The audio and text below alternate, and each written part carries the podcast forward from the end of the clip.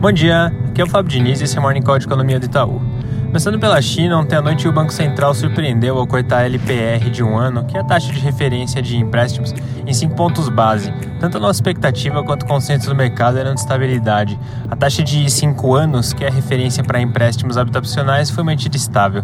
Importante mencionar aqui que, apesar desse corte na taxa de um ano ter sido pequeno, ele vai na direção de mais estímulos e reforça essa postura de preocupação da China com a questão do crescimento, conforme a gente tem destacado recentemente.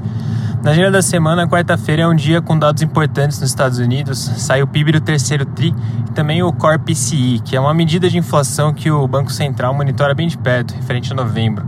Deve vir em 0,46% na variação mensal, levando a leitura em 12 meses para 4,6% e continuar em patamares elevados em 2022, levando o Fed a fazer quatro aumentos na taxa de juros durante o ano que vem, começando no mês de março.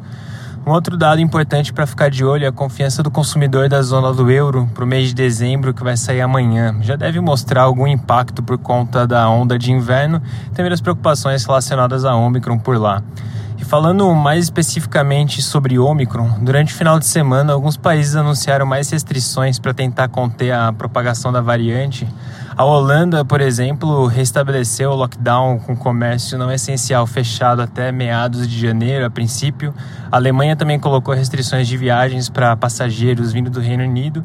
E na Irlanda foi colocado um toque de recolher para bares e restaurantes, além de uma intensificação nos testes de Covid como a gente tem mencionado, com o que se tem de dado hoje, o indício é que a Omicron seja de fato mais transmissível que as demais cepas, que inclusive acaba driblando em parte a proteção conferida pelas vacinas, mas apesar disso parece que ela leva a quadros menos severos. Importante monitorar ao longo dessa semana se saem mais estudos, se os resultados continuam indo nessa direção.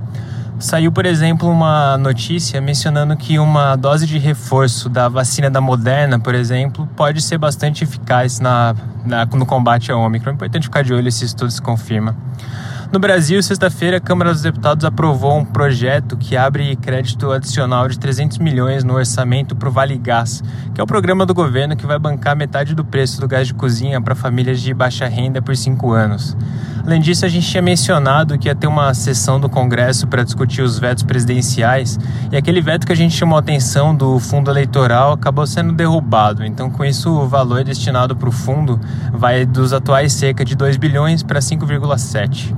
No mais, o noticiário do final de semana voltou a trazer um burburinho que não aparecia há algum tempo sobre elevar o valor pago pelo Auxílio Brasil para 600 reais, o que naturalmente acaba trazendo preocupações do ponto de vista fiscal, dado que não existe espaço atualmente para levar o benefício para esse valor.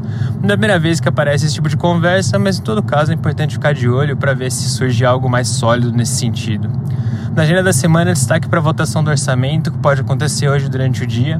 E na parte de dados, na quinta, sai o IPCA 15 de dezembro, que a gente espera que venha em 0,82% na variação mensal, levando o resultado em 12 meses para 10,5%, que é um leve recuo em relação aos 10,7% no mês passado.